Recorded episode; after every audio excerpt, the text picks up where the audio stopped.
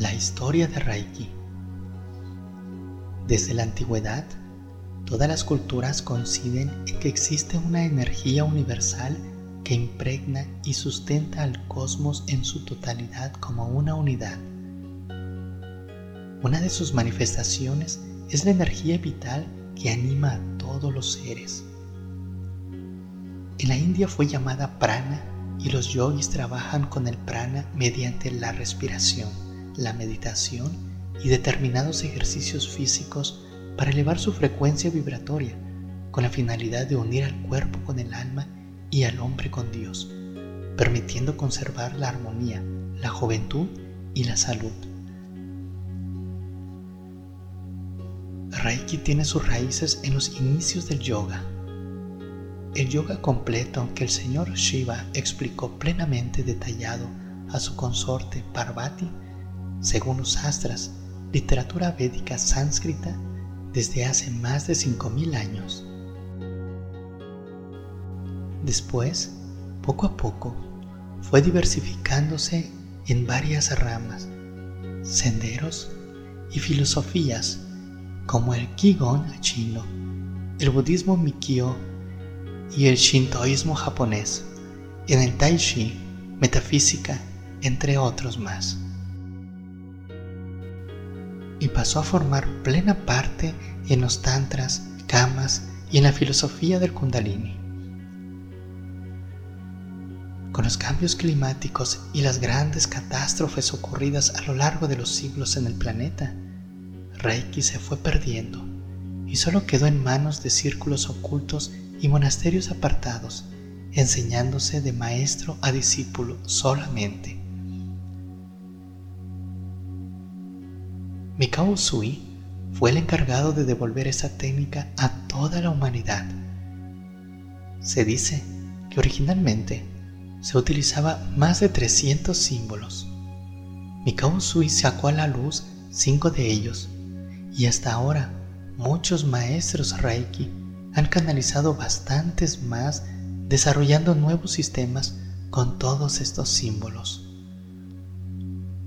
Reiki ha seguido desarrollándose y en la actualidad existe un gran número de escuelas Reiki que han incorporado diversas técnicas de meditación y otras, tomadas de escuelas espirituales, generalmente de Oriente, cuya finalidad es contribuir a la elevación de la conciencia de los practicantes.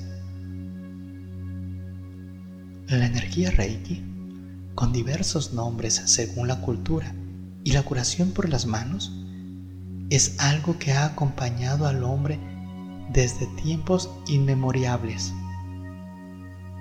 Aunque por decirlo así, la historia Reiki se refiere generalmente a los inicios del método Reiki desarrollado por el maestro Mikao Sui.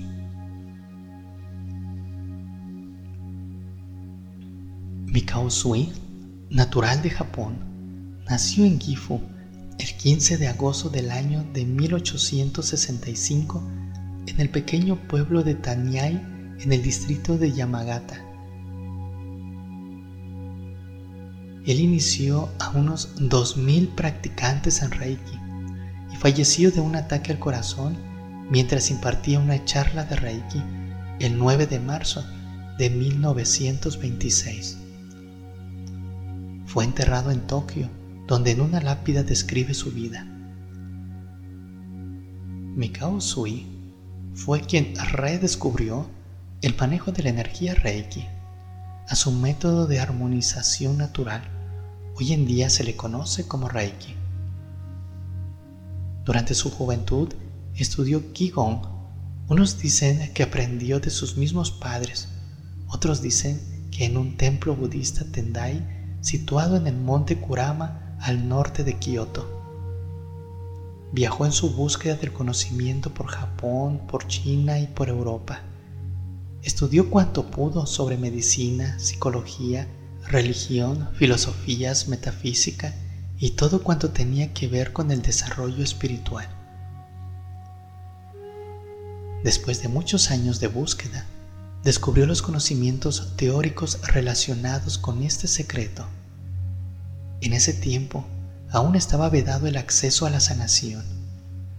Durante esta época vivía en un convento de Kioto. El abad del convento y el doctor Usui habían entablado una profunda amistad. El abad le aconsejó meditar y ayunar durante 21 días en la montaña sagrada Kuriyama. El doctor Usui aceptó este consejo e inició el camino al día siguiente, confiando en que Dios le daría las fuerzas de la comprensión.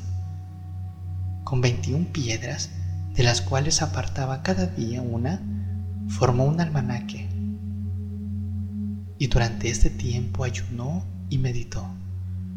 Muy temprano, en la mañana del vigésimo primer día, vio un luminoso haz de luz que descendió sobre él y que le tocó en el centro de su frente. A pesar de este largo ayuno y con la consecuente debilidad física, repentinamente sintió que una gran fuerza recorría su cuerpo. Delante de él vio con letras luminosas y envueltas en burbujas de luz los antiguos símbolos de las escrituras en sánscrito y dijo, sí, me acuerdo.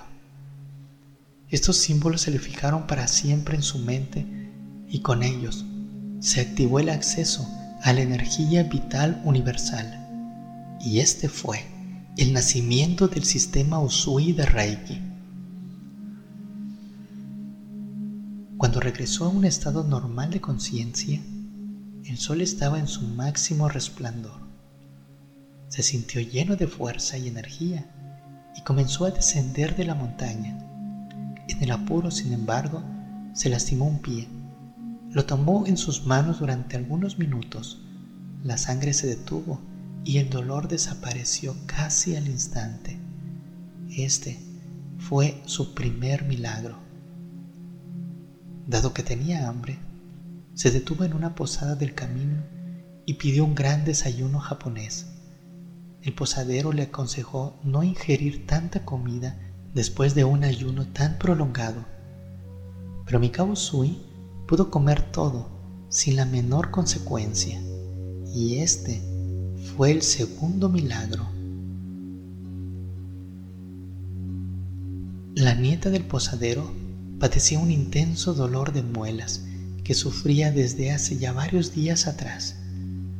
Mikao Sui aplicó sus manos sobre el rostro hinchado y de inmediato se sintió mejor la nieta del posadero.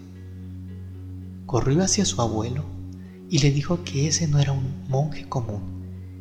Esa sanación fue el tercer milagro del día. Mikao Sui regresó a su monasterio, pero después de unos días decidió partir hacia la ciudad de los mendigos en el suburbio de Kioto para tratar a los menesterosos y ayudarlos a tener una mejor vida. Permaneció ahí siete años, tratando muchas enfermedades. No obstante, un día advirtió que no cesaban de regresar los mismos rostros conocidos. Cuando les preguntaba la razón por la cual no habían comenzado una nueva vida, le decían que trabajar resultaba algo problemático y que era mejor seguir mendigando. Mikao Sui se sintió profundamente apenado y lloró. Reconoció que en sus sanaciones había olvidado algo de inmensa importancia, enseñarles gratitud a los mendigos. Poco después, abandonó el asilo y regresó a Kioto, donde encendía una gran antorcha y permanecía en las calles.